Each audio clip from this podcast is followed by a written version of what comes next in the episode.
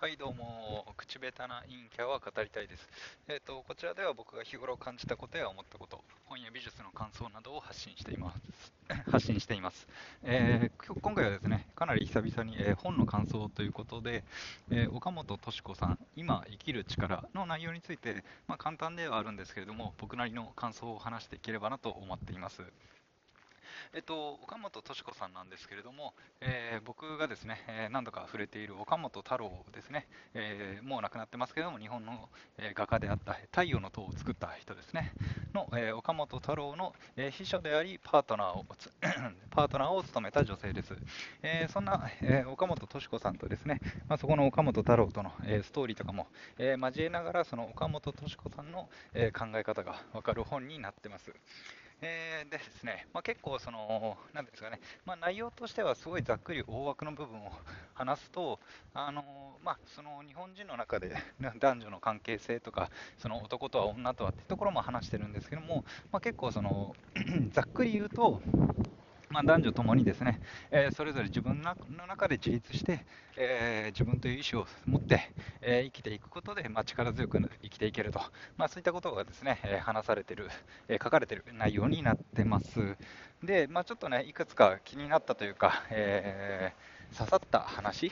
みたいなところをピックアップしていければなと思ってるんですけれども、その岡本太郎のそのエピソードの中で、えー、ちょっとね、彼がいくつか、えー、怒りを覚えたみたいな、え、エピソードがありまして、え幸せなら手を叩こうっていう曲がですね、まあ、昔売れたと思うんですけれども、そのね、曲が売れた時に、あの、なんていうんですか、どこ行ってもその若い男女とかが、なんか幸せなら手を叩こうっつって、で、手叩いてポンポンってやってるのを見て、まあ、彼はすごいなんかあの、そういういうのを見ると、あの蹴飛ばしたくなるみたいなっていうような話があったんですよね。で、まあ、それは要はあの、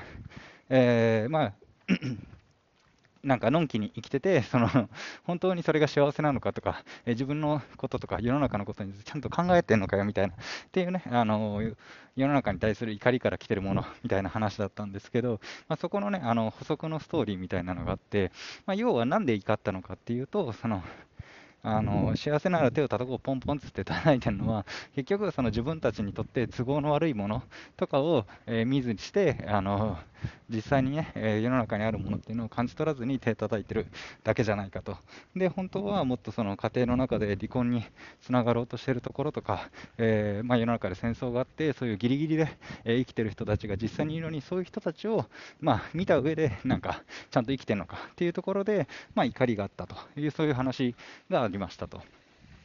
で、まあ、実際にその、まあ、彼が言うにはそういうギリギリの状態の中で、えー、生きてて、それでもなおかつ、えー、前を見て、えー、明るく、まあ、力強く生きてることが大事なんじゃないかと、まあ、それが人間なんだという話を、まあ、書いてて、まあ、そうは思えない人たちを見て、まあ、怒りを持ったというエピソードがあってですね、あのそこの話っていうのが多分今までその手叩いてるのを見て腹立ったみたいなエピソードは、その彼の本の中でもいくつか、岡本太郎の本の中でも、まあ、いくつか出てくるような話だったんですけれども、今回ね、そこの、じゃあどういう視点で、まあ、起こってたのかっていうエピソードが出てきたのがかなり、僕初めてその、そのエピソード自体は、補足の部分はね、あの初めて読んでかなり新鮮だったなという感じがします。なんかそこは、やっぱりずっとそのパートナーになって、えー、秘書も務めて、こう、ずっとね、彼の生涯の中で、えー、見続けてきた、まあ、岡本敏子さんならではのエピソードの一つなのかなと思いました。で、あとはですね、その本の中では結構その男と女って、まあもちろんちょっと古い本なので、その男性観、女性観っていうのが多分今と比べるとちょっと古いかなっていうところはあるんですけれども、あの男とね、女それぞれの、えー、違いがあって、その弱さ、強さっていうのを、まあ、認めた上で、えー、書かれてる部分とかもありました。で、えー、岡本敏子さんが言うには、まあ、男っていうのは、まあ、リーダーシップと内なる繊細さみたいなのがあるってことを、まあ、ざっくり言うと言ってるんですけど、その彼女のエピソードとして、その戦争があった時に、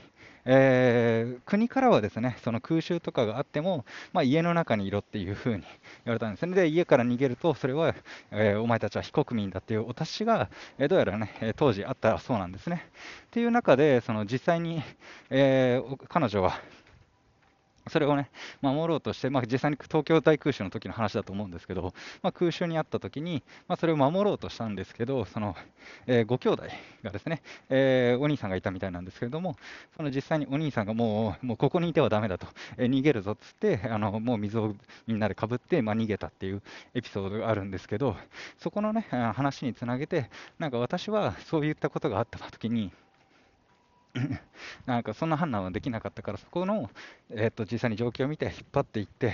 ていう、その判断ができるのはやっぱりそれは男性らしさだっていうところがありました。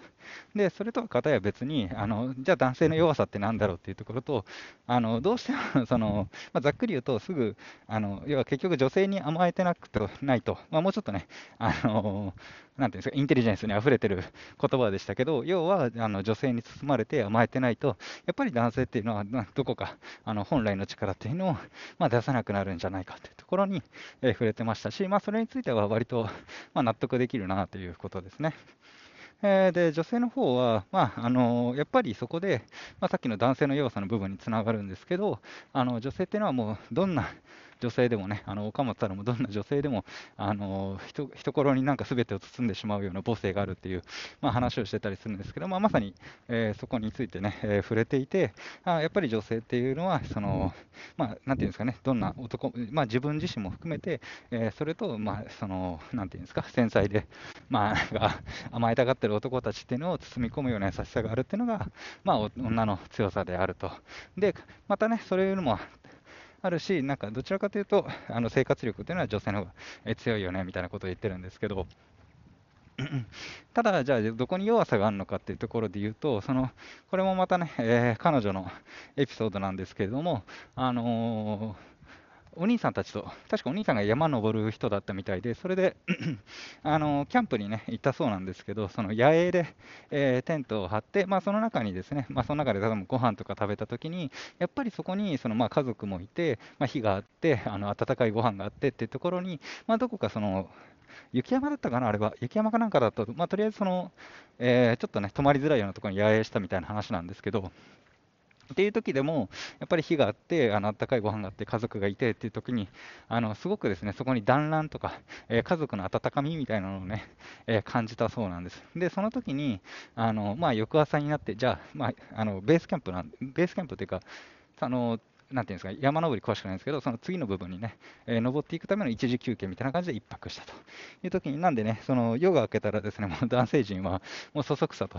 あのテント片付けて、じゃあ行こうかみたいな、えー、雰囲気になった時に、なんか、そのとしこさんの方はあのまだここにいたいって、ここでみんなとゆっくりしたいっていう、そこのなんか、なんていうんですかね、一つの場所にとどまって、えー、案内するっていうところに、なんかやっぱりその男と女の対比じゃないんですけど、やっぱりそれは、えー、女の弱さであって、その新しい危険性っていうんですかね、やっぱりそのキャンプ離れて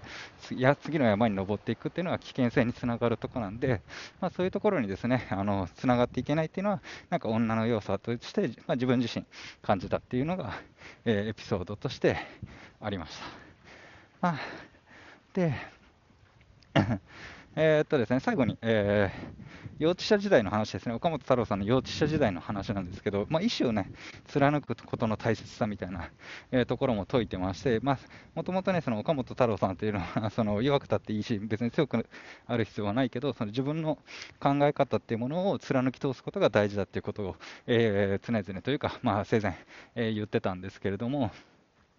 え、そこにね、あのつながるところの話で、そのよ、えー、幼稚舎ですね、彼は慶応の幼稚舎に入ってましたけど、えー、そこのね、時代に、あの廊下でですね、え廊下の端から端までで、えフィールドとして、まあなんかラグビーごっこみたいなことをやってたみたいなんですね。で、えーと、廊下の端につけたらまあ勝ちということをやってたんですけど、その彼はですね、岡本太郎っていうのは結構身長ちっちゃいんですよね、成人してても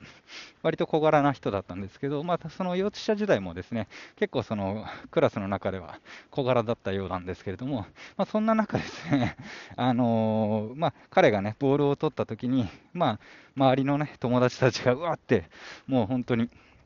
覆いかぶさるかのようにやって、やっぱ子供なんでね、ボールの奪い合いってところに全くの要所はないんで、まあ、っていう状態になった時に、まあ、彼はもううずくまってて、そのまあ、お腹の中にボール隠す形だと思うんですけど、うずくまって、まあ、そこでね、あの まあ、殴る蹴るじゃないんですけど、まあ、どうにかこうにか友達たちがボール奪おうとするっていうのをもう絶対に離さなくて、それでもなんかこう、ずりばいじゃないんですけど、まあ、じりじりじりじりとあの相手のね、ゴールの方に、えー、持っていって、それで最終的にはあの怪我を、もうボロボロになりながら怪我をするんですけど、でもやっぱりゴールに持っていったというところで、そのなんですかね、あの世の中的によく語られてる、やっぱり強くなきゃいけないとか、えー、綺麗じゃなきゃいけないとか、えー、整ってなきゃいけないとか、えー、なんか鍛錬された結果がなきゃいけないとか、なんかその強さとかね、かっこよさとか綺麗さみたいなのが求められがちだけど、でも実際はそうじゃないんだぞと、なんかその逆の、まあ、結構ボロボロで、だいぶ泥臭いんですけど、まあ、自分の意思を貫いたっていうところで、えーが大事なんだというところで、割とまあちょっと散文的に話しましたけども、あの岡本太郎と、えー、岡本敏子さんの、えー、それぞれのね、えー、なれそののエピソードとか、彼の話してきた内容の、まあ、バックボーンにつながるようなところの、えー、ものがね、えー、たくさんある、えー、すごいいい本だなと思ってます。本当にね、なんかその ちょっとね、感情を入れるのが難しいんですけど、そのね、この内容の中にかなり、えー、彼女彼女彼、彼女らのね、あの考え方とか、えー、どうしてそう至ったのかとかっていう本が、えー、ことが入ってまして、まあ、今読んでもなかなか、えー、しんくってるところがあったりするので、えー、ぜひね、読んでみていただけるといいのかなと